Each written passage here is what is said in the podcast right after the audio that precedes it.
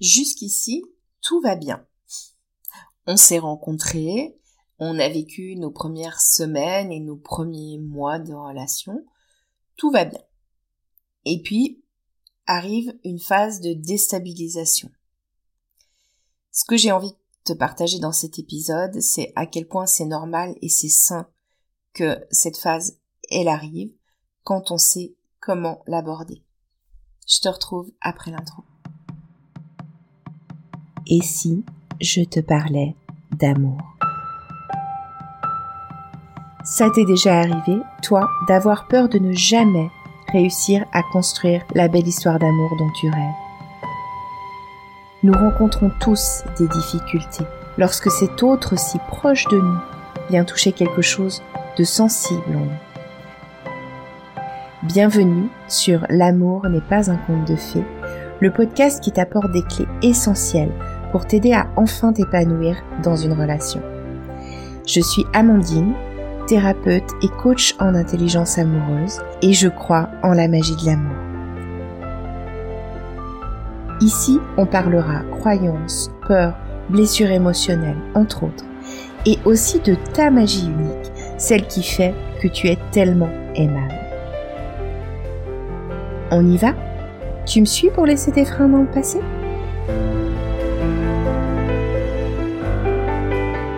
Voilà aujourd'hui pour ce nouvel épisode qui suit donc aux trois épisodes précédents. Et donc tout s'est bien passé jusqu'à présent. On a fait cette rencontre, on est tombé amoureux, on a vécu des trucs incroyables ensemble. Et puis, ben, il y a un moment donné, effectivement, où il y a cette phase de désillusion qui va arriver. Et là, ça va être compliqué. Ça peut être compliqué, en tout cas. C'est pas toujours le cas, mais ça peut l'être. Le plus souvent, pourquoi c'est compliqué? Parce que on va s'inquiéter quand cette phase elle arrive. On va tout remettre en question. Alors attention, c'est toujours intéressant de remettre les choses en question, mais euh, l'idée c'est toujours comment on vit la remise en question. Donc cette phase de désillusion, elle arrive quand l'état amoureux il s'estompe, et puis bah on va douter, on va donc remettre les choses en question, comme je le disais, et puis l'acceptation de l'autre tel qu'il est va devenir conditionnelle. Alors avant de rentrer dans le détail, je vais redire des choses que je dis souvent, mais je pense que c'est important de les entendre. C'est que c'est normal de douter. C'est normal de douter parce que il s'agit de s'engager dans la vie auprès de quelqu'un, quel que soit ce que s'engager veut dire c'est pas quelque chose qu'on fait à la légère, c'est quelque chose qui est important. Et euh, j'ai envie de dire que si on n'avait pas de doute, est-ce que ça serait vraiment sain? Est-ce que ça serait vraiment sain de pas se poser de questions avant de faire quelque chose d'important pour soi et pour sa vie? Perso, je crois pas. et puis, la deuxième chose par rapport au doute, c'est que pour avoir des certitudes, il faut s'être questionné. Il faut s'être demandé si cette personne, c'est vraiment celle avec qui on a envie de construire quelque chose, de continuer à vivre, peut-être pendant des années ou jusqu'à la fin de nos jours, ça j'en sais rien du tout. Mais tant qu'on s'est pas posé ces questions-là, on peut pas avoir de certitude parce qu'on n'a pas de réponse en fait. Donc, euh, je pense que c'est un passage obligé. Et puis les deux phases dont je vais te parler aujourd'hui, donc les phases 2 et 3 qui sont la phase des désillusions et la phase des confrontations, je veux que tu que une, ce sont des phases normales et même que ce sont des phases saines pour la construction du couple. Autrement dit, on ne pourrait pas arriver à construire sainement le couple si on ne passait pas ces phases-là.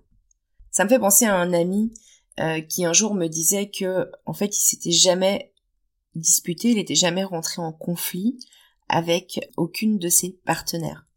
Et il se demandait si c'était bien normal. Par rapport à ça, j'ai envie de dire la chose suivante. Il y a des gens qui se disputent pas. Et ça, c'est plutôt ok. Enfin, je veux dire, on n'est pas en nécessité de se disputer. Par contre, on a forcément des conflits. Quand j'appelle conflit, je veux dire des choses sur lesquelles on est en désaccord, ok? Des choses sur lesquelles on essaye de négocier, on n'est pas obligé de se disputer pour négocier. Mais le conflit, il est incontournable parce qu'on a en face de nous une personne qui est différente de nous. Donc c'est juste incontournable.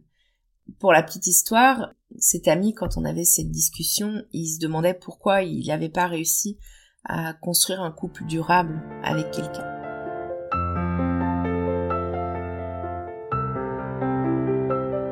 Commençons par la phase des désillusions.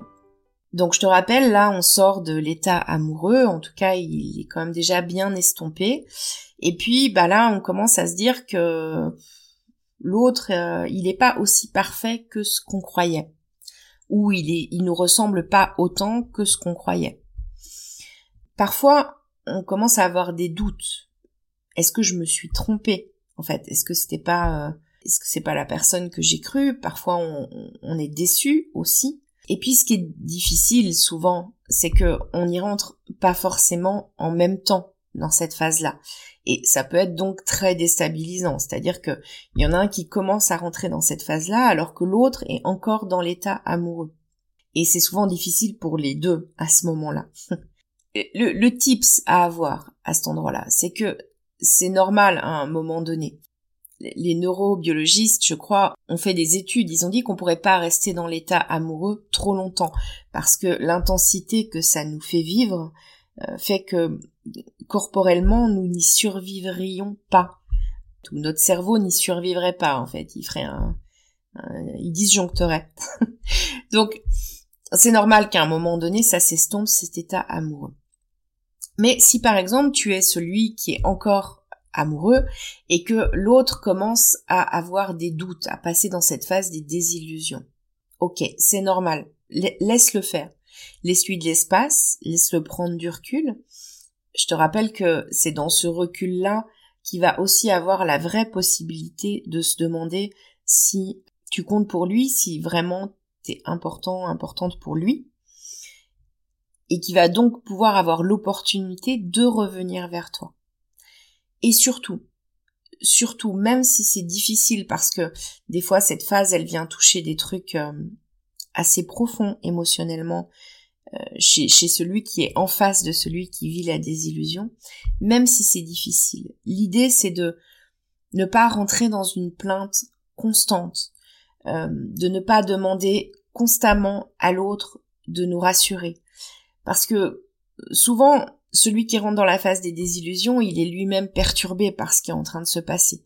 Il se demande si c'est normal, il a ressenti des trucs très forts, puis tout d'un coup il sait plus où il en est, et c'est franchement pas confortable à vivre. Et si en plus il ressent une forme de pression parce que son partenaire se plaint et que en plus il cherche à être, à être rassuré alors qu'il peut pas le rassurer à ce moment-là, la pression ça risque euh, en s'amplifiant, de donner un échec et de lui donner envie simplement de partir.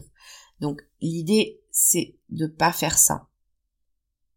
En tout cas, c'est normal cette phase des désillusions, je le rappelle, parce que même si dans l'état amoureux on a été très proche et que parfois on s'est même trouvé assez semblable, en fait l'autre est différent. Donc à un moment donné, on va se rendre compte que euh, tout ce qu'on a pu idéaliser dans, la phase euh, d'état amoureux, ben en fait c'est pas forcément la réalité. Et j'ajouterais que je pense qu'on n'est pas câblé en tant qu'être humain pour l'amour inconditionnel. Alors là peut-être que je vais faire euh, bondir certains d'entre vous, je ne sais pas. Mais personnellement je crois pas parce que on grandit avec des modèles d'amour qui sont bien souvent pas de l'amour inconditionnel, sauf dans de rares cas, mais en général, nos parents nous aiment plus ou moins, alors avec une évolution évidemment, mais comme ils ont eux-mêmes été aimés et ils ont eux aussi des blessures d'amour et on en porte aussi, enfin on, en crée aussi dans l'enfance et on en porte aussi. Donc personnellement, je crois pas que ce soit humain l'amour inconditionnel.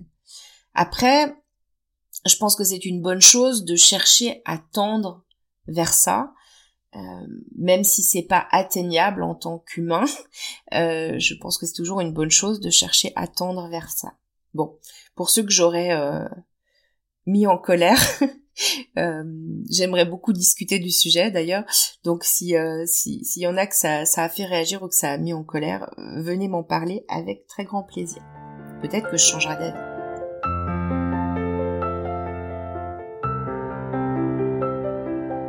Et donc, la désillusion, en fait, elle va évoluer en phase de confrontation, euh, qu'on appelle aussi la phase de lutte de pouvoir. C'est le moment donc où euh, le conflit va s'inviter dans le couple. Et quelle belle opportunité. Rappelle-toi, c'est nos différences qui vont nous attirer l'un vers l'autre. On va avoir comme je le disais dans l'épisode d'avant, en fait, nos parties congelées vont être très attirées par les parties qui sont très vivantes chez l'autre et inversement. Donc c'est ces différences-là qui vont nous attirer l'un vers l'autre parce que la mission inconsciente du couple, ça va être de nous aider à décongeler, en tout cas en partie, les parties de nous qui sont congelées pour nous aider à hum, devenir de plus en plus des vraies versions de nous-mêmes, façon de parler. Donc, c'est normal, cette, phase de confrontation où le conflit s'invite dans le couple, c'est en même temps normal, en même temps incontournable, l'autre est différent, et à un moment donné, quand on va voir cette différence face à face, eh bien, on va rentrer en confrontation. Qu'est-ce qui va se passer? Chacun va chercher à montrer à l'autre qu'il a raison sur sa manière de faire, sur sa manière de penser, sur sa manière d'être peut-être, et va essayer de le convaincre et de l'amener dans son monde. Et ça peut être sur tout et n'importe quoi, hein. la manière de faire le ménage, la manière de faire la cuisine, la manière d'élever les enfants, la manière de penser à propos de l'amour conditionnel ou inconditionnel, que sais-je. Donc ça vient toucher, ça peut venir toucher absolument tous les aspects c'est une opportunité de grandir. C'est pour ça que je disais quelle opportunité. En fait, c'est la mission du couple qui, à ce moment-là, a vraiment l'opportunité de se réaliser. On rentre en conflit, on se confronte, on confronte nos idées, et cette phase, elle va nous servir, en fait, à nous assouplir l'un l'autre, pour nous rapprocher de l'être qu'on est en essence, et faire émerger les meilleures versions de chacun de nous. C'est juste incroyable quand on y pense. En tout cas, moi, depuis que je sais ça, euh, j'ai plus envie de l'éviter, cette phase-là. Je trouve que c'est plutôt euh, hyper intéressant.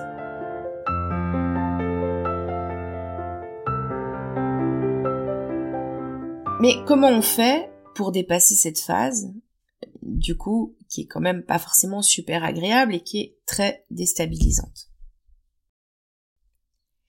Parce que oui, l'idée, évidemment, ça va être de la dépasser, cette phase-là.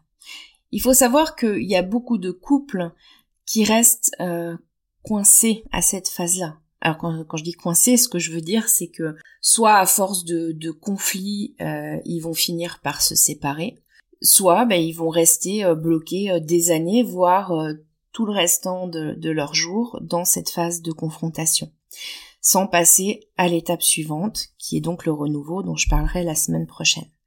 Alors l'idée évidemment, c'est de savoir dépasser cette phase et hum, l'idée c'est d'avoir des outils et aussi une manière de la regarder cette phase pour pouvoir la dépasser. Donc déjà quand on sait qu'elle est normale et que même elle est souhaitable et que c'est elle qui va nous permettre de construire vraiment un couple hum, euh, conscient et soudé, je pense que déjà ça aide, ça c'est la première chose. Ensuite, deuxième chose, donc se rappeler que l'autre, on l'a choisi précisément pour ses différences et que il va mettre en jeu inconsciemment tout ce qu'il faut pour nous permettre de dépasser certaines choses, en fait. Donc, il va nous mettre face, des fois, à nos plus grandes blessures ou, aux choses qui sont les plus, les plus difficiles à, à regarder chez nous, par exemple. Que si tu regardes bien, Peut-être que ce que tu lui reproches, là, dans cette phase de, de, conflit, de lutte de pouvoir, peut-être que ce que tu lui reproches, c'est ce que tu as aimé chez lui au début. C'est ce qui t'a attiré chez lui. Et ça, ça arrive hyper souvent. Je sais pas, par exemple, je, suis charmée par le, le côté euh, aventureux de quelqu'un que je rencontre parce que moi j'ai mon côté aventureux qui est un peu congelé. Et puis, euh, bah, je sais pas, au bout de deux, trois ans, euh, ça me tape littéralement sur le système parce que, en fait, il réfléchit pas avant de faire les choses, ou il agit sans réfléchir, et puis, bah, des fois, il est dans des situations où nous sommes dans des situations compliquées, et en fait, ça me rend complètement barge et j'arrive plus à supporter ça chez lui. Mais en fait, si je regarde bien, c'est exactement un des trucs que j'ai adoré chez lui au début. c'est justement une des raisons euh, pour lesquelles je l'ai choisi. Outre le côté inconscient pour lequel je l'ai choisi, mais même des fois consciemment, euh, je peux reconnaître qu'en fait c'est un truc que j'adorais chez lui au début parce qu'en fait ça, il était tellement vivant avec ça, il osait tellement faire des choses que moi j'osais pas faire. Il était tellement plus spontané. Donc regarde l'autre comme un élément déclencheur aussi. Important cet élément-là. C'est-à-dire que l'autre n'est pas l'ennemi, l'autre n'est pas celui qui est là en train de te faire du mal, l'autre par qui il est et comment il agit ou comment il parle ou je ne ou que sais-je encore, vient faire réagir des choses chez toi. Il est un élément déclencheur de choses qui sont à l'intérieur de toi et qui ont besoin de se libérer ou d'être travaillées ou, euh, que sais-je, quelque chose de ce genre-là. Euh, donc l'autre n'est pas l'ennemi, l'autre est un élément déclencheur. Dans ce que je viens de dire aussi, il y a du coup ramener les choses à soi. Alors si l'autre déclenche, c'est-à-dire si l'autre appuie sur un bouton, qu'est-ce qui se passe en moi? Qu'est-ce que ça vient chercher chez moi? Qui est trop vivace et qui a besoin peut-être d'être guéri ou, ou d'évoluer. Et puis au final, j'ai envie de te dire la conclusion de tout ça, ça serait euh, si tu ne devais retenir qu'une seule chose pour euh, dépasser cette phase, c'est regarder ton partenaire comme un allié et non comme un ennemi. Donc, le regarder comme un allié. Il est juste là pour venir t'aider à décongeler ces parties de toi il est juste là parce que il a envie d'avoir la meilleure version de toi et tu es juste là avec lui parce que tu sais qu'avec lui, tu peux aller vers la meilleure version de toi. Tu peux libérer les parties de toi qui sont enfermées. Ça, je pense que c'est la seule chose, si tu devais retenir de cet épisode, ça serait celle-là. Regarde ton partenaire comme un allié. Au passage, on peut même faire euh, des trucs assez ludiques en couple par rapport à ça. C'est-à-dire que on peut, on pourrait aussi s'écrire un contrat d'équipe. Par exemple, euh, voilà, quand le conflit s'invite entre nous, euh, qu'est-ce qu'on fait? Comment on agit? Est-ce qu'on se prend un, rendez-vous? On s'engage à regarder l'autre comme un élément déclencheur, à ramener les choses à l'intérieur de soi avant de se parler et, de, de l'inonder de reproches. Enfin, j'en sais rien en fait. Après, ça c'est à voir euh, entre les deux partenaires, mais ça peut être très intéressant de faire ça, un, contrat, euh, un contrat d'équipe euh, pour le conflit par exemple. Voilà, j'espère que tout ce que je t'ai apporté là dans cet épisode, ça t'aura aidé à voir ces phases de désillusion et de confrontation un peu sous un angle différent, sous un jour, j'ai envie de dire plus positif et en tout cas plus porteur. Et puis petit spoiler pour l'épisode de la semaine prochaine. Donc la semaine prochaine, on va parler de des phases 4 et 5 qui sont donc euh, le renouveau et le couple connecté. Et donc pour passer à, l'étape suivante qui, est la phase de renouveau, il va y avoir ce qu'on appelle un, point de bascule. Alors ça bascule pas en un claquement de secondes, ok? Mais il y a, y a une sorte de basculement puisque euh, pour sortir de la phase des confrontations, donc faut avoir dépassé un certain nombre de choses là, il y a un basculement et puis on passe dans la phase du renouveau.